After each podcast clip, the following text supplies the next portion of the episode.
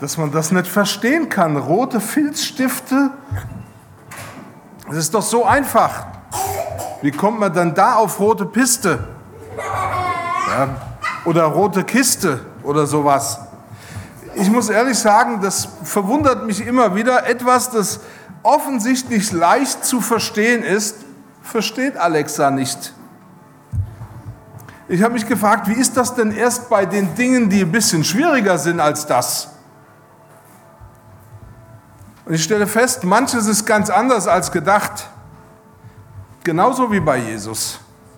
Wenn wir heute über diesen Tag nachdenken, dann denken wir ja meist, und ich sage das mal so in Theologensprech, über das Wunder der Niedrigkeit nach. Also über Stall, über Windeln, über Heu und Stroh und das Ganze. Denn es ist ein Wunder, dass der, der selbst Gott ist, der Sohn Gottes in diese dunkle Welt hinabgestiegen ist. Und natürlich lässt die Bibel keinen Zweifel daran, dass Jesus nur eins im Sinn hatte, nämlich er wollte in die tiefsten Tiefen des Menschseins vordringen. Und er hat es auch getan. Wie sich die Bilder doch gleichen oder ähneln, Niedrigkeit ist wie eine Klammer um das Leben Jesu in dieser Welt. Am Anfang niedrig, in Windeln gewickelt und am Ende, fast am Ende, bevor er wieder zum Vater ging, erniedrigt, nackt und stark blutend an einem Kreuz. Leben in Niedrigkeit, er hat es gelebt. Trotzdem ist alles, was wir an diesem, diesen beiden entscheidenden Lebensstationen von Jesus sehen, nur ein Teil des Ganzen. Es ist nicht das ganze Bild. Denn wenn wir die Linie vom Alten bis ins Neue Testament hineinziehen und verfolgen, die auf Jesus Christus hinweist, dann steht noch viel oder dann steht noch viel klarer im Blick, dass Jesus mehr ist als das, was wir so hier zu sehen kriegen. Er ist Herr. Und der eigentliche Anspruch auf mein Leben, den Gott so formuliert, der ergibt sich eigentlich nicht aus seiner Niedrigkeit, sondern aus seiner Hoheit. Schon im, beim Propheten Jesaja erfahren wir, dass wir den Blick auf Jesus und seine Majestät behalten müssen. Ich möchte drei kurze Beispiele aus dem Jesaja-Buch nennen, wo deutlich wird, dass Jesus mehr war als nur ein kleines Kind. Das erste Beispiel, Jesaja 9, da heißt, denn uns ist ein Kind geboren, ein Sohn ist uns gegeben und die Herrschaft ruht auf seiner Schulter und er heißt Wunderrat, Gott hält, ewig Vater, Friedefürst. Auf dass seine Herrschaft groß werde und des Friedens kein Ende auf dem Thron Davids und in seinem Königreich. Dass er stärke und stütze durch Recht und Gerechtigkeit von nun an bis in Ewigkeit. Solches wird tun der Geist des Herrn. Oder in Jesaja 11, und es wird ein Reis hervorgehen, also Reis meint was Kleines, aus dem Stamm Isai, aus einer kleinen Familie, und ein Zweig aus seiner Wurzel wird Frucht bringen. Und dann heißt auf ihm wird ruhen der Geist des Herrn, der Geist der Weisheit und des Verstandes, der Geist des Rats und der Stärke, der Geist der Erkenntnis und der Furcht des Herrn. Und wir stellen fest, wir dürfen bei allem anderen, auch im Blick auf seine Niedrigkeit, die für uns notwendig war, ist wichtig zu verstehen, dass seine Niedrigkeit eigentlich erst die volle Bedeutung erhält in seiner Hoheit. Wenn wir in Jesaja 53 lesen, da ist ein relativ unverständliches Bild, wo man gar nicht erst auf den König kommen kann, aber das ist trotzdem gemeint. Er schoss auf vor ihm wie ein Reis und wie eine Wurzel aus dürrem Erdreich. Er hatte keine Gestalt und Hoheit. Wir sahen ihn, aber da war keine Gestalt, die uns gefallen hätte. Er war der allerverachtetste und unwerteste, voller Schmerzen und Krankheit. Er war so verachtet, also politisch völlig unkorrekt, dass man das Angesicht vor ihm verbarg. Darum haben wir ihn für nichts geachtet. Für wahr, er trug unsere Krankheit und er lud auf sich unsere Schmerzen. Wir aber hielten ihn für den, der geplagt und von Gott geschlagen und gemartert wäre. Das heißt, wir haben immer das eine Bild vor Augen, wie niedrig und klein und geschlagen und gemartert. Und eigentlich müssten wir den Blick auf das andere richten, auf das, was eigentlich hier gesagt wird. Zunächst wird uns in jedem Bild gezeigt, es geht um ein kleines Kind, aber dann wird gesagt, dieses Kind wird alle Macht besitzen.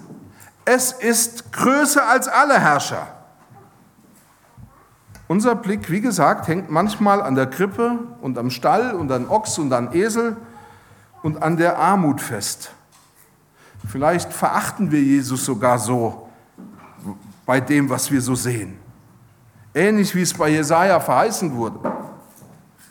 Aber wir müssen immer im Blick behalten, derjenige, der so verachtet war, der so litt und der alles erduldet und ertragen hat, war niemand anders als der König der Könige und Herr aller Herren. Der Höchste, der hoch über allem steht, weit über dir und mir. Du kannst das Geschehen in Bethlehem, als Jesus geboren wurde, in Niedrigkeit nicht verstehen, wenn du nicht siehst, wer hier in der Krippe liegt. Du schaust, wenn du diesem Kind ins Gesicht schaust, in Gottes Angesicht.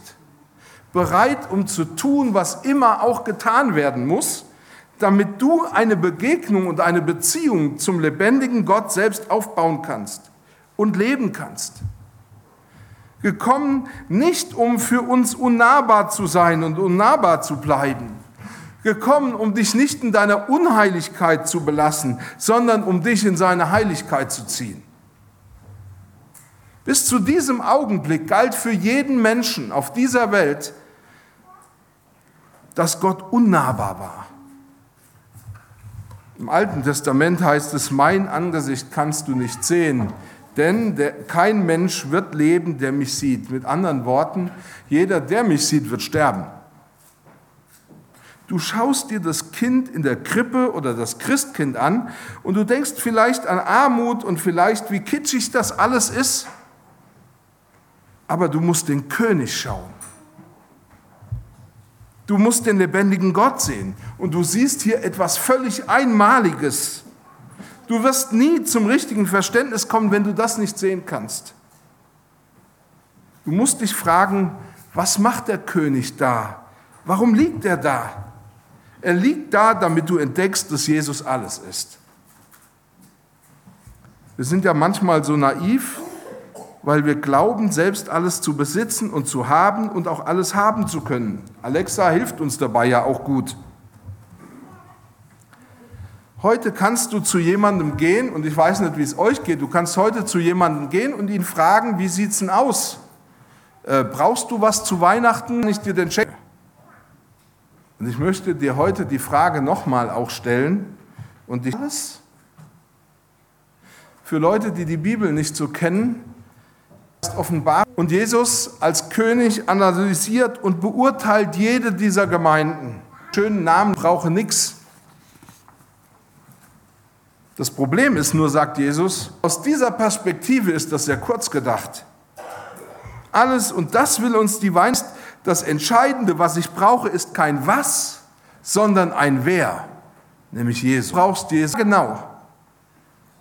Weil Jesus alles ist, brauchst du Jesus davon erst alles ist und was die empfohlene Antwort darauf ist.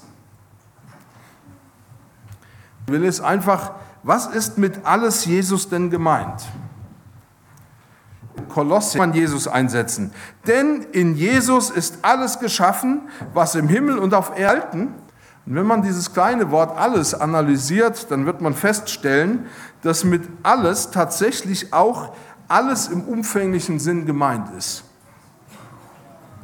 Und es ist relativ klar, nur wer wirkliche Macht besitzt oder wer alles vermag, kann auch alles tun. Und die Bibel sagt ganz klar, Jesus Christus hat alle Macht im Himmel und auf Erden. Er, kann diese, er bekam diese Macht verliehen von dem Gott, der von sich selbst sagt, mir ist nichts unmöglich. Die Bibel ist voll von Aussagen, die genau das belegen. Gott hat die Welt geschaffen. Er hat das Universum geschaffen, für uns manchmal völlig unvorstellbar. Aber er hat es dennoch gemacht. Er kam als kleines Kind, als Kind einer Jungfrau auf diese Welt. Aber wie das wohl anatomisch geht und was weiß ich nicht alles. Aber er hat es gemacht, weil er alles kann. Jesus hat alle Macht in der Hand und hätte er diese Macht nicht, könnte er auch die, die an ihn glauben, nicht retten. Seine Macht ist keine irdische Macht, die natürlich begrenzt ist, sondern seine Macht ist eine übernatürliche, eine himmlische Macht. Eine Macht, die über die Grenzen des Universums hinausgeht. Einmal wurde ein Blinder von Jesus geheilt. Und die Pharisäer forschten nach, um herauszufinden, was eigentlich passiert ist. Denn sie wollten eigentlich nur eins, sie wollten diesem Mann einreden, dass alles nur Einbildung sei. Und dieser Mann antwortete mit den Worten, wäre dieser, also Jesus, nicht Gott, er könnte nichts tun. Er hatte das verstanden. Um alles tun zu können, muss man göttliche Macht besitzen und Jesus hat diese Macht. Und Paulus wollte, dass die Kolosser verstehen, alles, was Gott für uns bereit hat, das erhalten wir nur in der Verbindung mit Jesus Christus. So wie Jesus selbst das gesagt hat. Ich bin der Weinstock, ihr seid die Reben. Wer in mir bleibt und ich in ihm, der bringt viel Frucht. Denn ohne mich könnt ihr nichts tun. Nur in der Verbindung mit ihm kommt der Segen Gottes und damit das wahre und volle und von Gott verheißene Leben zu dir. Und du wirst fähig zu tun, wozu Gott dich bestimmt hat. Das offenbart jedoch auch eine große Abhängigkeit. Ohne dass er es will oder zulässt, kannst du nichts tun. Da gibt es Beispiel, das gilt beispielsweise für deine Pläne. Im Jakobus heißt es, und nun ihr, die ihr sagt, heute oder morgen wollen wir in die Stadt gehen und wollen ein Jahr dort zubringen und Handel treiben und Gewinn machen und wisst nicht, was morgen sein wird. Was ist euer Leben? Wer von euch weiß denn, was morgen sein wird? Ihr rechnet damit zu wissen, was morgen sein wird, aber ihr wisst es nicht. Genauso wenig wie ich. Und dann sagt Jakobus, ein Rauch seid ihr der eine kleine Zeit bleibt und dann verschwindet. Dagegen solltet ihr sagen, wenn der Herr will, werden wir leben und dies oder das tun. Du bist vielleicht gerade ja jetzt schon in Gedanken an die Bescherung oder das gute Essen, das es bald geben wird. Oder du denkst schon an den Skiurlaub und die entspannten Tage zwischen den Jahren. Oder auf Malle, äh, Malediven oder was weiß ich, wo ihr hinfahrt an die Besuche oder die Dinge, die ihr als Familie unternehmen werdet. Jesus sagt, ohne mich könnt ihr nichts tun. Wenn der Herr will, dann werde ich dies oder das tun. Ich habe das oft von meiner Mutter gehört, wenn sie meinen Vater morgens zur Arbeit verabschiedet hat, dass sie ihm gesagt hat, so der Herr will, werden wir uns heute Abend wiedersehen. Und ich fand das immer komisch. Ja? Aber mittlerweile verstehe ich das. Wenn der Herr will, werden wir dies oder das tun. Ohne mich könnt ihr nichts tun. Bedeutet nichts im buchstäblichen Sinne im Alltag und nichts im buchstäblichen Sinne in unserem Glaubensleben. Und wenn das so ist, dann muss ich erkennen, ich verdanke ihm alles, was ich habe. Aber ich muss auch erkennen, dieses Kind in der Krippe hält mein Leben in der Hand. Bin ich mir dessen überhaupt bewusst? Vielleicht wäre das ja mal ein lohnender Gedanke für heute Abend, wenn du innehältst und darüber nachdenkst, wer hält eigentlich mein Leben in der Hand und wie gehe ich damit um? Ich möchte noch einen, zweiten, einen weiteren Gedanken anhängen Was wäre die beste Reaktion darauf, wenn Jesus alles ist? Gold oder nicht Gold? Das sollte der Mathematiker Archimedes von Syrakus, gelebt hat er von 287 bis 212 vor Christus, für den König Chiron II. herausfinden. Der wollte nämlich wissen, ob seine Krone aus purem Gold ist oder ob da noch Silber reinversetzt worden ist. Und tagelang grübelte Archimedes darüber nach, wie er dieses Rätsel lösen könnte. Und er fand keine Lösung. Als er dann eines Tages ein Bad genommen hat, kam er auf die Lösung dieser kniffligen Aufgabe, nämlich er stellte fest, die Wassermenge, die er beim Einsteigen in die Wasser Wanne verdrängte, bei mir wäre das ein bisschen mehr, ähm, entspricht genau dem Gewicht, ja, das er selber hat. Und vor Begeisterung rannte Archimedes von Syrakus nackt durch ganz Syrakus und schrie die ganze Zeit, Heureka, Heureka! Ins Deutsche übersetzt heißt das, ich hab's entdeckt, ich hab's gefunden. Wenn also jemand Heureka ruft, was wir heute so nicht mehr so oft haben, so möchte er damit ausdrücken, dass er etwas Wichtiges herausgefunden hat und sich darüber freut. Und hier wird deutlich, Freude hat mit Erkennen zu tun. Ich kann die größten Schätze besitzen, aber wenn ich den Wert nicht erkenne, dann kommt keine Freude auf. Gott ist der Erfinder der Freude, der Urheber der Freude. Und er will, dass wir uns freuen. Freut euch in dem Herrn alle Wege und abermals sage ich, freut euch. Und diese Freude kommt nur auf, wenn ich erkenne, wer dieser Herr ist. Ohne Erkenntnis bleibt alles irgendwie unverständlich. Dass Gott schon immer darauf abgezielt hat, dass wir uns über ihn freuen, das war schon im Alten Testament bekannt. Zum Beispiel in Psalm 37, wo der Psalmist ausdrückt, habe deine Lust am Herrn, der wird dir geben, was dein Herz wünscht. Das ist ja eigentlich nicht das, was wir so normalerweise glauben, dass man Lust an Gott haben kann, oder? Archimedes brachte seine Freude zum Ausdruck, als er nach langem Nachdenken endlich die Lösung fand. Freude ist nicht immer etwas, was uns offenbar auf dem Silbertablett serviert werden kann. Im Gegenteil. Ohne Beschäftigung und ohne Nachdenken erschließt sich der Grund der Freude von etwas nur selten. Erkennen und Freude hängt doch eng zusammen. Deshalb ist die Aufforderung Davids, habe deine Lust am Herrn, ein Wegweiser, wie du zur Freude über Gott und zu Jesus kommst. Je mehr du dich offen mit dem beschäftigst, was Gott für dich getan hat, umso mehr wirst du etwas von dem verstehen lernen, was Gott bewegte, dass er seinen Sohn in diese Welt geschickt hat umso mehr wirst du verstehen, dass die Motivation von Jesus, in diese Welt zu kommen, nur eine einzige war. Das Motiv für seine Niedrigkeit ist seine Liebe zu dir. Also hat Gott die Welt geliebt und vor allem dich, dass er seinen einzigen Sohn gab, damit jeder, der an ihn glaubt, nicht verloren oder auf ewig von Gott getrennt, dem Tod überlassen bleibt, sondern das ewige Leben hat. Er war in Jesus bereit, den Himmel zu verlassen und ganz Mensch zu werden.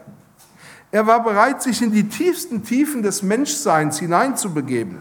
Er war bereit aufzugeben, um dich zu gewinnen. Aber je mehr du bereit bist, dich auf ihn einzulassen, umso mehr wirst du feststellen, der eigentliche Gewinner bin ich. Heureka! Gott setzt seine Kraft vor allem mit einem Ziel ein, er setzt seine Kraft und seine Macht dafür ein, dass du dich wirklich an ihm und über ihn freust. Er wollte, dass alles, was er tut, dich in Erstaunen und Begeisterung versetzt, dass du darauf brennst, um mit ihm zusammen zu sein. Jesus ließ sich an ein Kreuz nageln. Nicht, dass du die ganze Zeit denkst, das ist aber komisch, sondern dass du erkennst, damit hat er für mich den Weg in eine lebendige Beziehung zu dem einzigen und wahren Gott geöffnet. Er hat das getan, damit du immer mehr entdeckst, die wahre Erfüllung im Leben, Sinn und Inhalt des Lebens kann mir nur Gott geben. Habe deine Lust am Herrn. Das heißt, richte dich ganz auf Jesus Christus aus, beschäftige dich mit ihm und lies heute vielleicht mal die Weihnachtsgeschichte in Lukas 2 mit dem Hintergedanken, alles nur wegen mir. Alles nur wegen mir. Und dann bitte Gott, öffne mir die Augen und das Herz für dieses Wunder. Lass es mich doch erkennen. Und du wirst erleben, wenn du es erkennst, wie die Freude bei dir einzieht. Alles Jesus. Das ist ein Geheimnis, das sich dir nur erschließt, wenn du bereit bist, dich ganz auf ihn einzulassen. Das heißt, wenn du wahrnimmst, dass er das wahre Glück ist. Jesus ist alles und er will, dass du alles bei ihm findest. Amen.